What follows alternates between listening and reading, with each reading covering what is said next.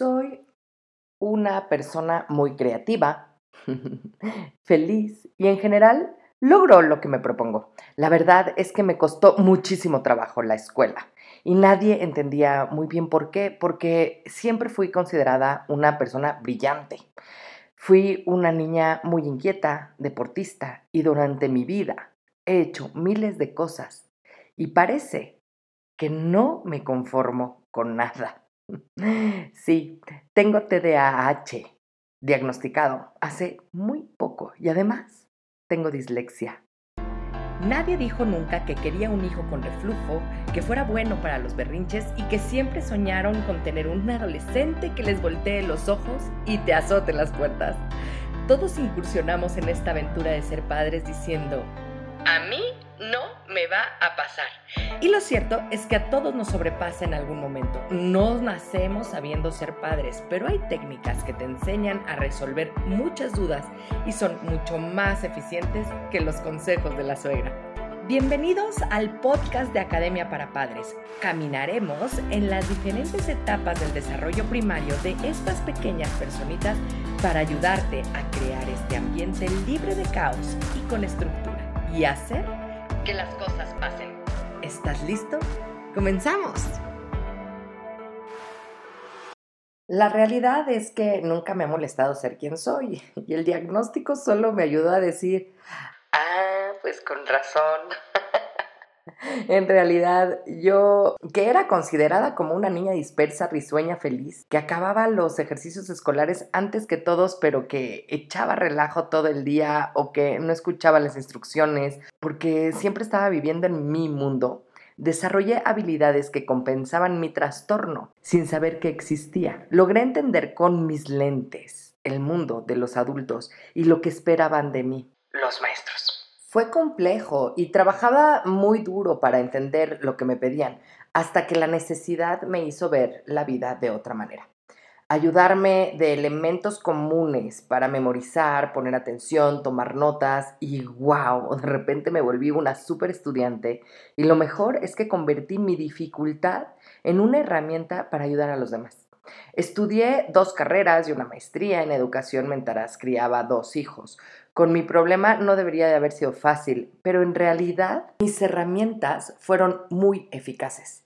Yo creo que es por eso que me apasiona darle herramientas a los padres de familia para lograr tener una familia armónica, porque me importa ayudar a los niños a crecer en un ambiente saludable y que favorezca su desarrollo. Creo que es urgente lograr que los educadores se apoyen de técnicas eficaces para enseñar aprender. Es triste ver el sufrimiento de los niños por no poder entender y la frustración de los padres por la falta de comprensión los gritos, los golpes, las humillaciones con las que crecemos los humanos con este trastorno son comunes, más de lo que quisiéramos. De mis dos hijos, solo el mayor fue diagnosticado con este trastorno de TDA de niño. Fue medicado y tratado con ese trastorno. Hoy, ya que es universitario y estudia lo que le apasiona, es el mejor alumno y dejó la medicación. Por supuesto que sí. Les cuento de él porque se supone que el TDA se puede heredar y, y, es que mi hija no tiene el mismo rasgo de este trastorno, o sea, para nada. Yo no es que sea muy lista, pero me apasiona tanto la idea de ayudarles a ustedes a ser mejores padres que les puedo confirmar que no hay poder humano que se distraiga de mis metas ni de mis temas. Y así le pasa a mi hijo mayor. Pero ¿de qué se trata todo esto? ¿Se cura? ¿Se medica? ¿Se vive con esto? ¿Cómo vive una persona que TDA? Pues hay que partir de la base que hay muchísimos casos mal diagnosticados porque la gente común, gente estudiada como médicos y psicólogos y pedagogos, que son seres humanos, no dioses, y por supuesto que se equivocan. Y mucho, más de lo que quisiéramos nosotros los padres. Y es que es más fácil controlar a los pequeños latosos y adormilarlos con medicamentos que implicarse en la educación. Y es que los niños por naturaleza hacen muchas cosas físicas y mentales y todo es tan nuevo que es fácil que se distraigan de una actividad a otra. Mira, hay que ser honestos. Dime, ¿qué te pasa cuando vas al supermercado sin una lista del supermercado, por ejemplo? Hay tantas cosas que vas de un lado al otro del supermercado, ves una cosa y luego otra y te distraes. Y eres adulto. En la clase pasada te demostró Harvard que solo eres capaz de tener atención plena por solo seis minutos. Así que por favor, deja de exigirle lo que no puedes hacer tú mismo a un niño. En otra clase te expliqué cómo madura el cerebro humano y madura de tres maneras diferentes, de atrás para adelante, de abajo hacia arriba y de derecha a izquierda. Esto quiere decir que primero se desarrolla el lado creativo del cerebro y conforme pasan los años y madura el cerebro humano, entonces puede llegar a aprender a ser racional y a desarrollar su lado estructurado. Les voy a explicar lo que significa este trastorno. ¿Les parece? Es un trastorno de las funciones ejecutivas, lo que decimos que es un TDA. Es un trastorno de déficit de atención e hiperactividad, pero el predominio es inatento, lo que significa es que lo que se ve más afectado son las funciones de la concentración, la memoria a corto plazo, que es cuando a los niños se les va la onda porque les repites 10 veces que hagan algo y se les olvida. Realmente el cerebro no se enfoca en la instrucción porque se ocupa con otra actividad de manera muy rápida y reemplaza la visión y pierde el foco. Esta luz del casco de minero del que hablé en la clase pasada, en lo que se le ha perdido porque es reemplazada esa instrucción cerebral por otra. Para que te des una idea, además de pasar todo lo que pasa antes de ser consciente la información que recibe tu cerebro para que estés consciente de esta información, si te acuerdas de la clase pasada, le debes agregar la teoría de Miller, que dice que tu sistema neuronal solo puede estar consciente de 2 a 7 estímulos al mismo tiempo. Y si no me crees, pregúntele a tu marido por qué apaga la radio cuando está perdido en el coche.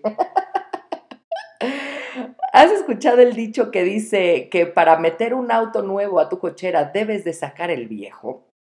Pues haz de cuenta que tienes dependiendo tu capacidad neuronal de 2 a 7 cocheras con autos que ocupan esas cocheras. Y para poder meter una idea nueva a esa cochera, tienes que sacar la otra. El problema con las personas con TDA es que no estacionamos los autos dentro de la cochera, los dejamos sobre la banqueta. Por eso que cuando regresamos a enfocar las cocheras y vemos la cantidad de autos que tenemos afuera, nos angustiamos, nos frustramos, debemos ordenar todo eso, pero no sabemos qué auto mover porque perdimos las llaves. Sabes que debemos tomar decisiones, pero cuando nos damos cuenta volteamos y nos vemos en medio de un cementerio de autos. Y sí, es más fácil dejar todo para el día de mañana. Lo bueno es que al día siguiente, al despertar, nos encontramos con las cocheras vacías y un nuevo auto en un espacio limpio que dejamos estacionado en la banqueta, por supuesto, porque nos fuimos corriendo a buscar el otro auto. Hablando de una manera más técnica, las personas con TDA sufren de mala organización y de mala planificación, de perseverancia, pero el perfil inatento no tiene afectaciones en las regiones de inhibición, por lo que tenemos menos afectaciones a nivel comportamental o de impulsividad o las reacciones de regulación emocional. El TDAH es el más habitual considerado hiperactividad con todas sus letras. Además de tener las mismas características que les acabo de nombrar, tienen además afectada la capacidad de inhibición de impulsos y la regulación emocional. Tienen más impacto en los temas eh, relacionados con la conducta o las relaciones sociales. La gran diferencia entonces entre estos dos términos es que el TDA se ve más afectado a nivel escolar y el TDAH pues junta todo porque tiene más impacto en lo escolar y también a nivel social. ¿Esto disminuye con la edad? Sí, porque ayuda que a nivel físico tu cerebro haya madurado la parte izquierda que termina de madurar más o menos a los 25 años. ¿eh? Y entonces puedes aplicar las técnicas que hayas podido haber desarrollado para sobrevivir en las diferentes escuelas de las que corrieron a todos estos niños. Tú eres responsable del desarrollo óptimo y eficaz de un ser humano. Ya tienes esta información, te toca decidir qué vas a hacer con ella. Generalmente, como adultos, estamos agotados físicamente de repetir y repetir las cosas constantemente.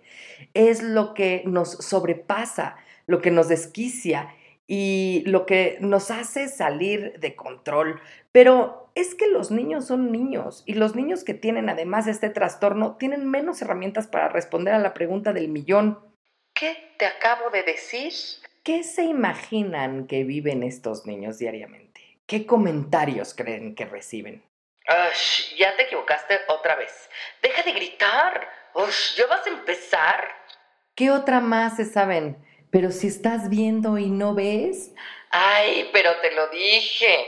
Y así tiene los ánimos de esta pequeña criatura, tiene una autoestima arrastrando por los suelos. ¿Te acuerdas que necesita tu cerebro de motivación positiva, de un propósito? para lograr crear conciencia de que te has distraído?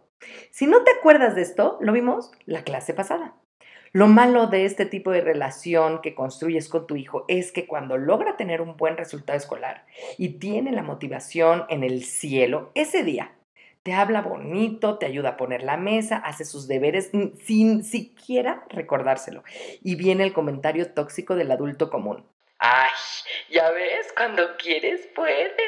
Y es que no es cuando quiera, es cuando está más motivado, cuando es reconocido y logró dejar de ser un tonto inútil.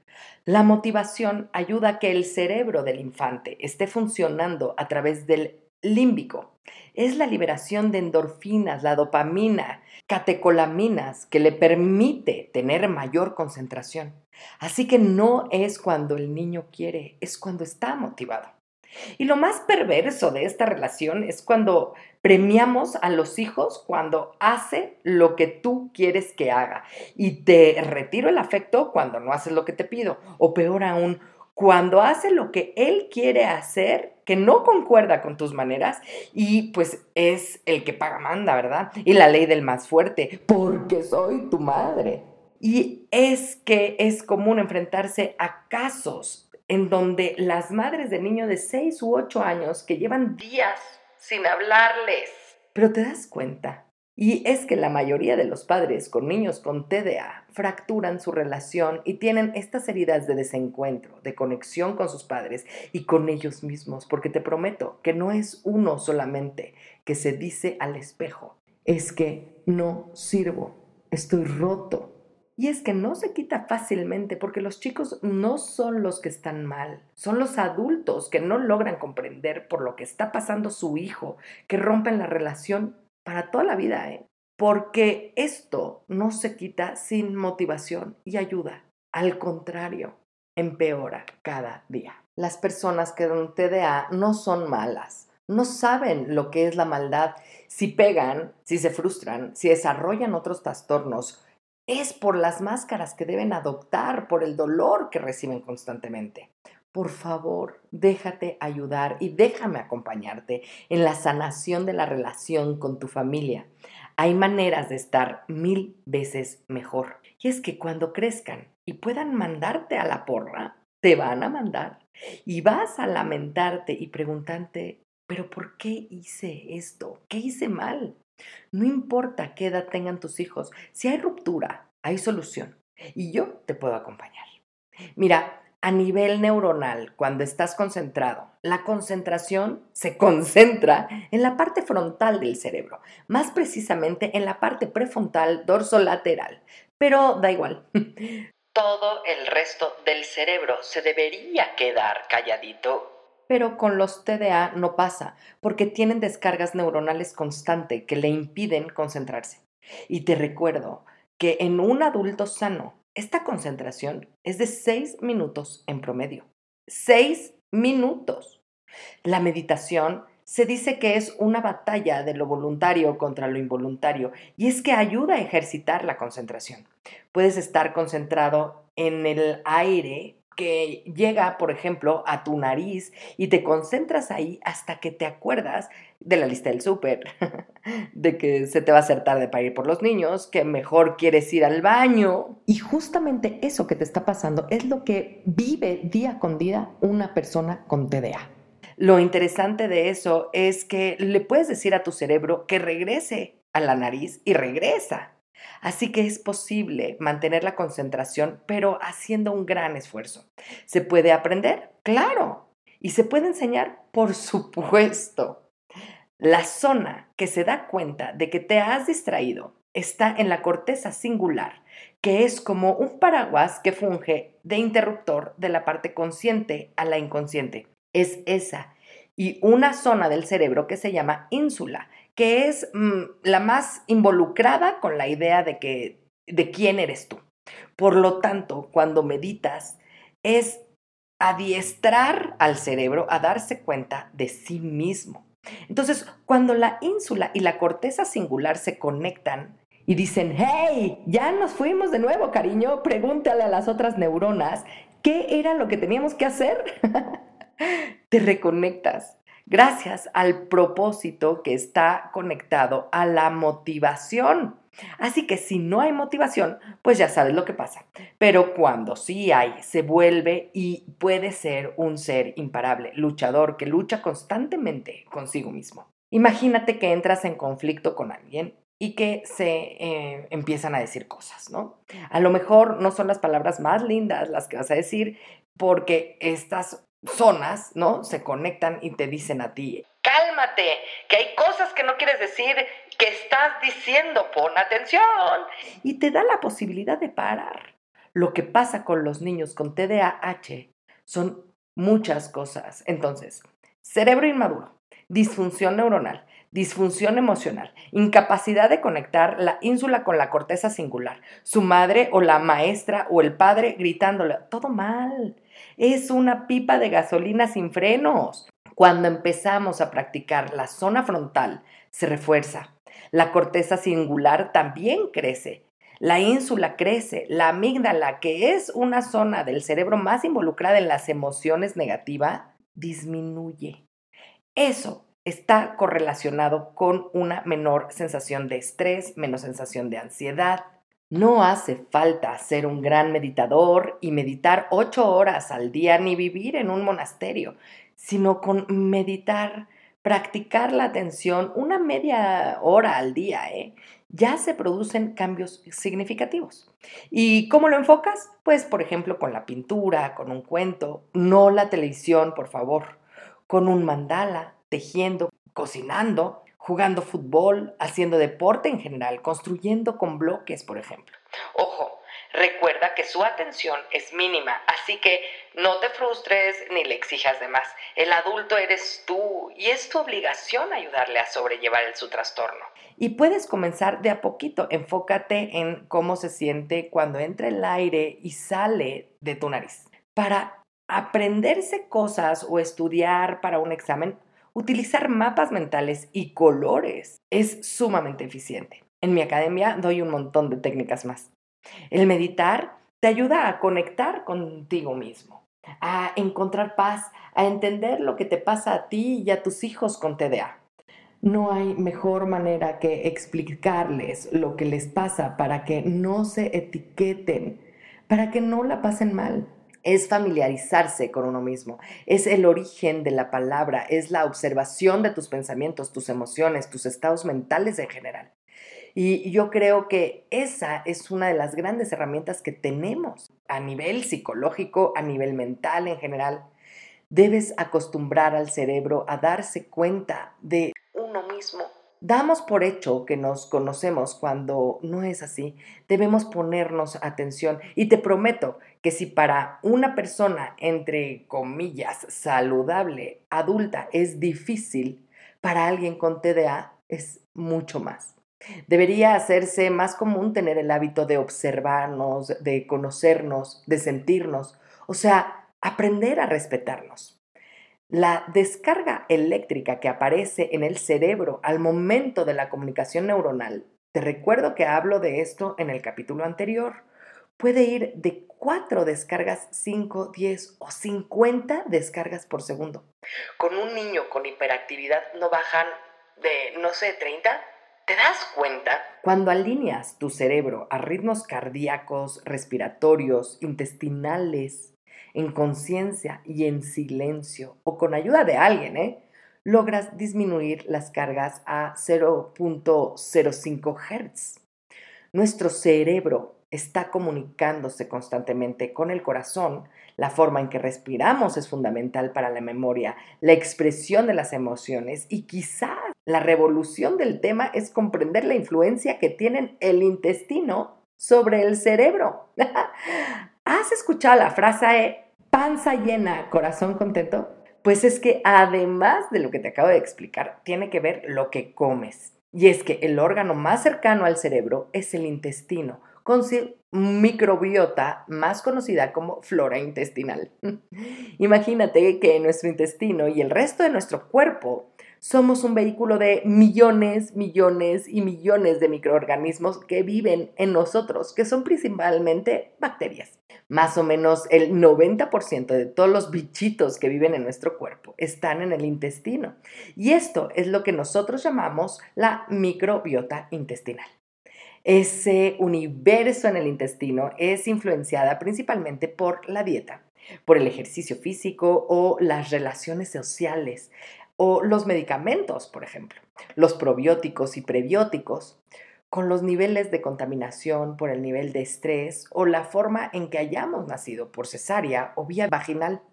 Entonces, esos bichos que habitan dentro de nosotros sabemos que son vitales para nuestro sistema endocrino, hormonal, para nuestro sistema inmune, pero también para nuestro cerebro. Se ha visto que la relación que tiene la microbiota con nuestro cerebro influye en los procesos de aprendizaje, en el estado de ánimo, en el estado de humor, de cómo nos encontramos. Influye en la atención, en cómo nos relacionamos con los demás. Por eso es indispensable tener además una dieta balanceada. Es tan importante que la dieta que toma la madre durante el embarazo influye en la cantidad de bichitos que tiene el feto. Predice con modelos matemáticos y determina cómo va a ser la emoción, la regulación del comportamiento del niño hasta los 5 años de edad.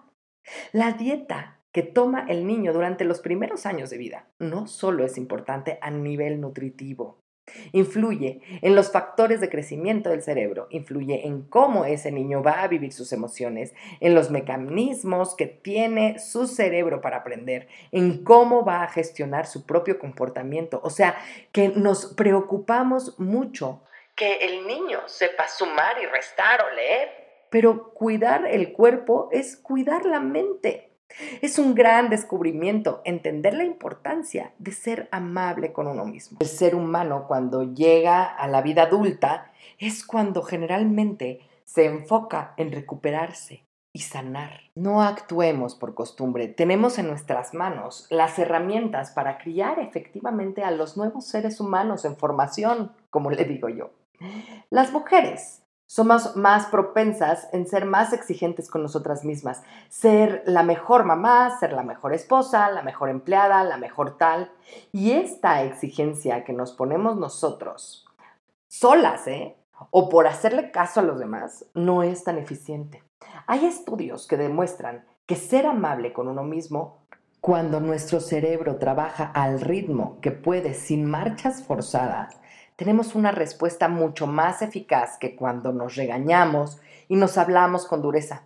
La dureza se refleja en unas partes del cerebro que están más asociadas a generar estrés y ansiedad, pero cuando reconozco las debilidades que tiene mi cerebro, reconozco el problema y soy amable conmigo mismo. Y eso no significa no ser ambicioso y no tener no querer mejorar, pero lo hago desde un trato un poco más amable, más cuidadoso, más respetuoso, más compasivo con nuestros propios cerebros. Es hora de activar ese comportamiento de amabilidad que activa el optimismo, la felicidad y el bienestar. Existen estudios científicos que demuestran cómo cambia el cuerpo cuando las personas aprenden a cambiar de actitud es una de las variables importantes que determinan la mejora de los pacientes. Cambiando el nivel de amabilidad consigo mismo y con sus hijos, aumenta la calidad de sueño, de endorfinas, la atención y todo lo que te conté hoy. Así que pon atención a tu actitud. Recuerda que puedes contactarme para trabajar juntos, para lograr orden y estructura, para eliminar el caos familiar y sanar tu relación con los tuyos.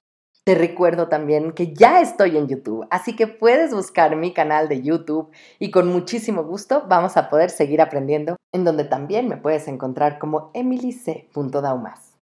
Muchas gracias por comenzar con tu camino al cambio. No dejes de compartir este canal para ayudar a los demás en su educación parental y su sanación propia. Me puedes encontrar en Facebook, Instagram y YouTube como emilyc.daumas y Academia para Padres. Únete a la comunidad para estar más cerca y poder complementar tu camino al orden y la estructura. Hasta la próxima.